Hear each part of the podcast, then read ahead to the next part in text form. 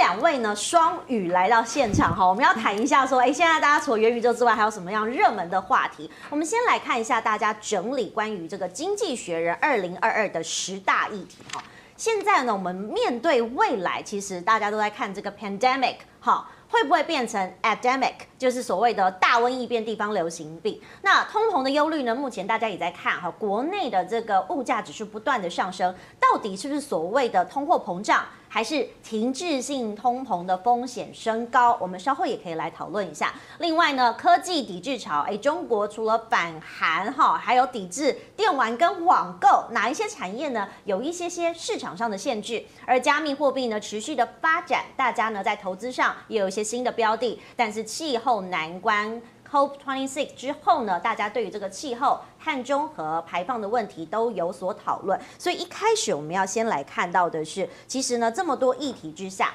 虽然市场的杂音很多，但是哈，我们请教一下这个李总，过去大家都觉得台股很乐观哈，万八喊得很开心。事实上，我们是不是在研究机构的显示指出，哎，两万点其实还蛮有信心的。呃，有机会了，哦，但是呃，可能不是大家想的说，啊，我是年底就到，或明年上半年就到，因为呃，其实我们对于明年整年的看法，因为今年基基本上上半年呢，这这个基期非常的高哦，所以其实明年上半年因为基期垫高的关系呢，整个成长率哦，其实有可能会稍微比较迟缓哦。那再加上呢，现在呃，这个鲍尔也说我要加快这个呃缩表。来加快 tapering 啊，tapering 完之后，很多市场就说，那 tapering 结束之后呢，我就要立刻开始做升息，哦，所以市场其实还是会有一点杂音啊。不过我们是觉得整个这个杂音大概在明年上半年过了之后呢，明年下半年我们觉得有机会在啊台股在这个整个半导体的领军之下呢，有机会是往这个两万点去做挑战啊。那呃，我我觉得明年呃第四季或者是后年的第一季呢，有可能台股就会正式出现二字头的这个大盘。好，如果是明年开始看好的情况之下，您可不可以预测一下，说这个上半年的趋势跟下半年趋势各会专注在哪一些领域当中？我们觉得上半年，因为呃，刚刚就是主持人也有讲到哈，因为其实现在整个啊这个呃整个机器的关系哦，它会让明年上半年的整个景气的成长率会不比较比较迟缓一点哦，再加上最近通膨其实非常非常的高。哦，那通膨非常高呢，其实市场就会开始讲说，那是不是有停滞性通膨？那事实上我们的看法是哦，其实这一波呢，整个景气循环呢，其实刚刚要开始，哦，其实刚刚要开始，才刚开始啊。可是大家今年受不了，因为十二月你去每个这个餐厅或是什么便利商店，大家都会贴一个公告，说从五号开始哈，物价上涨，我们的价格要调整。但是。我我讲的时候，整个大的循环的景气循环是刚刚开始，但是你要知道，以这个美国来看哦，它一个循环可能走一百二十个月，嗯，但中间可能会有三次的所谓的期中拉回，那明年可能就会是这一波大循环里面第一次期中拉回，尤其是明年上半年哦。那通常呢，市场是这样子哦，每一次在这种大循环的第一次期中拉回的时候，会非常的紧张。是，哦，就会非常紧张。我我我我我提醒大家，上一次的拉回什么时候？上一次在呃金融海啸之后结束之后，从二零零九年六月开始起涨，一路涨到二零一一年的七月，哦，大概连续涨了两年之后呢，二零一一年七月开始进入第一次的所谓的期中拉回。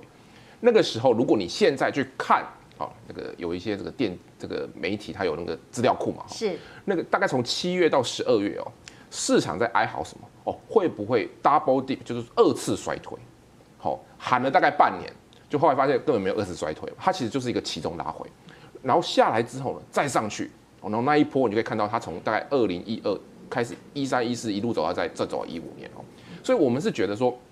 明天上半年会有这种味道，就是它要进入所谓的第一次期中拉回，那市场就会开始说，哦，你看通膨那么高，对不对？东西那么贵，啊，经济成长率其实没有那么那么好嘛。哦，你去看那个美国，美国最近如果你去算它那个消消费金额，哦，消费金额是创新高，但是呢，它主要创新高原因不是来自于 Q 的上升哦，是来自于 P 的上升哦，东西变贵了，所以你 P 乘 Q 创新高，你把 P 去掉，哎，Q 有没有创新高？Q 没有创新高，Q 是下来的，对，大家买的差不多，大家觉得哦，东西好贵，我开始买不下手，所以明年上半年那个需求一定会慢慢下来，哦，所以市场到时候明年上半年应该会有一些。一些杂音，然后那不过我们觉得这个就是其中一个其中循环而已。好，如果是循环的话，大家也会看类股的轮动，跟这个大家主题式的讨论，似乎有一些新的概念。我要请教微宇哈，微宇其实是台大土木毕业的，好，很年轻就开始进入投资的领域。但是在这个领域当中，你有没有观察到，其实过去我们在财报狗可能整理了很多产业面的讯息哈，明年好像有一些议题是大家特别关注。对，我觉得大概有两个趋势啊，会是我们比较关注的主题。那第一个当然就是在。其实科技就是大家在讲求更新、更快、更便宜嘛。那明年这个 Intel 新一代的 server 其实要出来了。那新一代 server 其实它就会包含是带动新一代 server 的一些换机潮啊、拉货啊，然后相关这个新一代 server 它可能会带动这些产业，这个可能都会受惠嘛。那第二个主题还是在碳中和。你刚刚主持人有讲到这个气候的问题，其实这个问题是从什么时候开始？我们小时候其实就在听这些什么温室气体啊、温室效应啊、圣婴现象啊。可是这两年才开始，你会听到能耗双控，你会听到小英政府的二零二五能源能源政策。那其实这些东西都是奠基于二零一五年的巴黎协议之后，各国开始把这种减碳列为国内法。那全球的共识是，先进国家基本上在二零五零年碳中和嘛。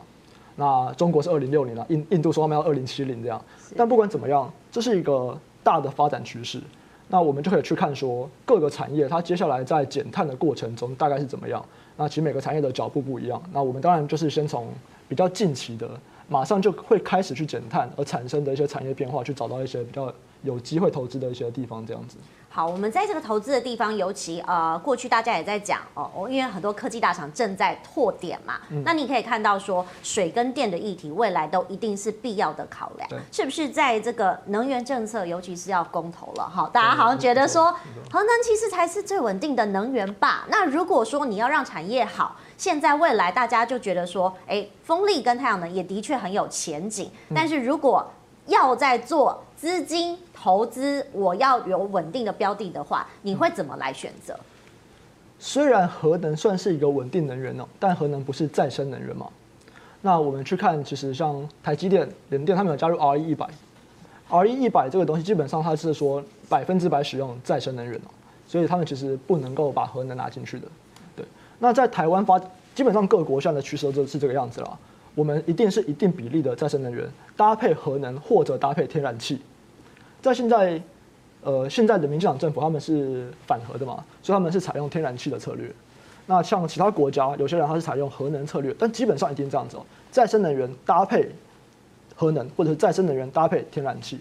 那台湾的发展再生能源这边，我们主目前主要想要发展的方向有两块嘛，太阳能跟风电。可是其实过去台湾在风电算是稍微的落后。并没有太大的发展，因此在这几年开始要发展的情况下，其实现在都还在做基础建设啦。是，对，嗯、所以我们会预估啊，在二零二五以前，台湾的绿电绝对是以太阳能为主。那你太阳能电厂其实就是一个相对我们认为还可以关注的一个标的。那再来就是在离岸风电这边，可能就是电厂还比较少，但你可以去看一下有没有什么相关的。呃，做风电发做风机的一些厂商，他们有机会会做这件事情。尤其台湾其实，在风电的发展是想要做区域整合的，就是其实我们是在跟各国谈区域联盟。以后你就是你这个国家负责哪些部分，我负责哪些部分。换句话说，现在台湾在扶持的这些风电相关的产业啊，他们的市场并不是台湾的风电市场，他们的市场是东亚的风电市场。那这件事情其实现在就已经在跟各国政府洽谈。那之后，然后台湾有几个台湾政府了，想要扶持的几个风力发电的产业，其实他们认为未来就是要外销出去的，只是我们现在台湾做起来以后，我们就能够外销。现在其实大家都想要走国际盘嘛，如果你出一个解决方案哈，未来卖到国际上，哎是有利可循的，那也会有经济的规模跟产值。所以我要回到总经理，总经理如果说大家其实看好这个产业的位移哈，还有投资板块的移动，是不是在二零二二年我们可以看到关键的产业哈，是不是投资上哎有哪一些比较重点式的可以跟大家来说明呢？嗯、其实我觉得我们，我先放这一张好了。好，是嗯。其实我们每一年哦，都会针对这个当年的这个呃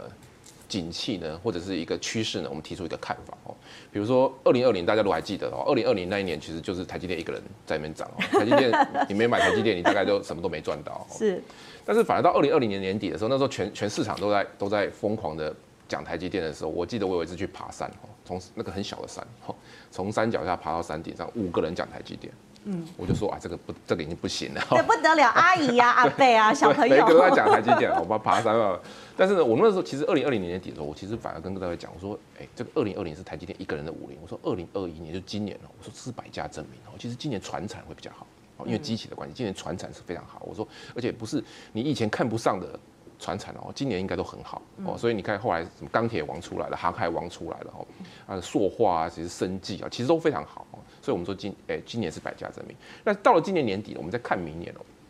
我们认为哦，明年的趋势哦，就是这六个字哦，叫半导体日不落哦，就整个半导体的趋势呢，其实还是会持续往上走。那你说为什么半导体的趋势会持续往上走？因为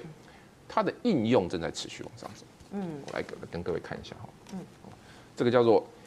以前哦，我我我说现在半导体现在正在复制一九七零年哦石油产业的这个趋势，什么意思呢？一九七零年的时候呢，石油从一桶从四块五块一路涨涨到二十块，哇，全市场说哇涨四倍涨五倍，好贵好贵，对不对？那他没有想到一件事情哦，后来石油产业石油涨涨了多少？涨一百四十七嘛，哦涨一百四十七，但是花一段时间涨一百四十七。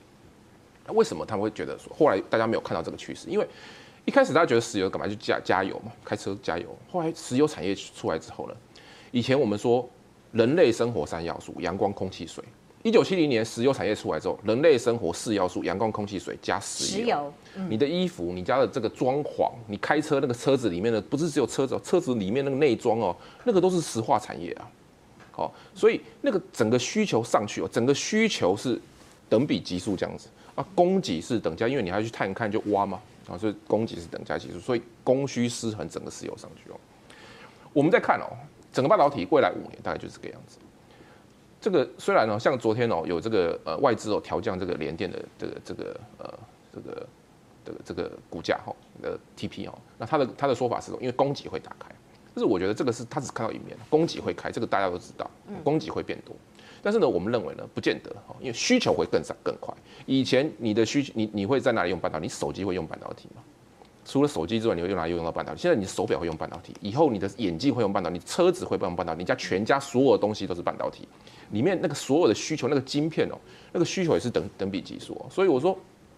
在未来以后呢，这个呃阳光、空气、水、石油还要加什么？加上加上半导体哦，它会这这是你的需求哦。所以我们认为呢，整个二零二二年呢。它的投资啊，我们觉得主要就是环绕在这个半导体哈。那半导体它不是只有晶圆代工，我们每次讲到台湾讲到半导体就是哦台积电联电，这当然是啊，这当然是。但是我们讲半导体它有另外一块新的起来就是第三代半导体啊，第三代半导体它要跟车子相关哦，这个车相关的东西。然后半导体高阶封测，我们觉得也有机会。你可以看到苹果加加这个台积电哦。它这个三 D 封测已经冲到哪里去了？现在会把全部的封测都会往从这个铜打线开始往二点，不要说三 D 了，可能至少二点五 D 哦，这个没买进哦。那另外一个呢，我说哦，这个叫做这个叫做什么？这个叫做呃替这个进口替代哦。台积电开始呢，它会要它维持它毛利嘛，所以它要开始想办法去进口替代哦。有一些东西呢，它以前是跟国外买的很贵哦，那台湾就开始做。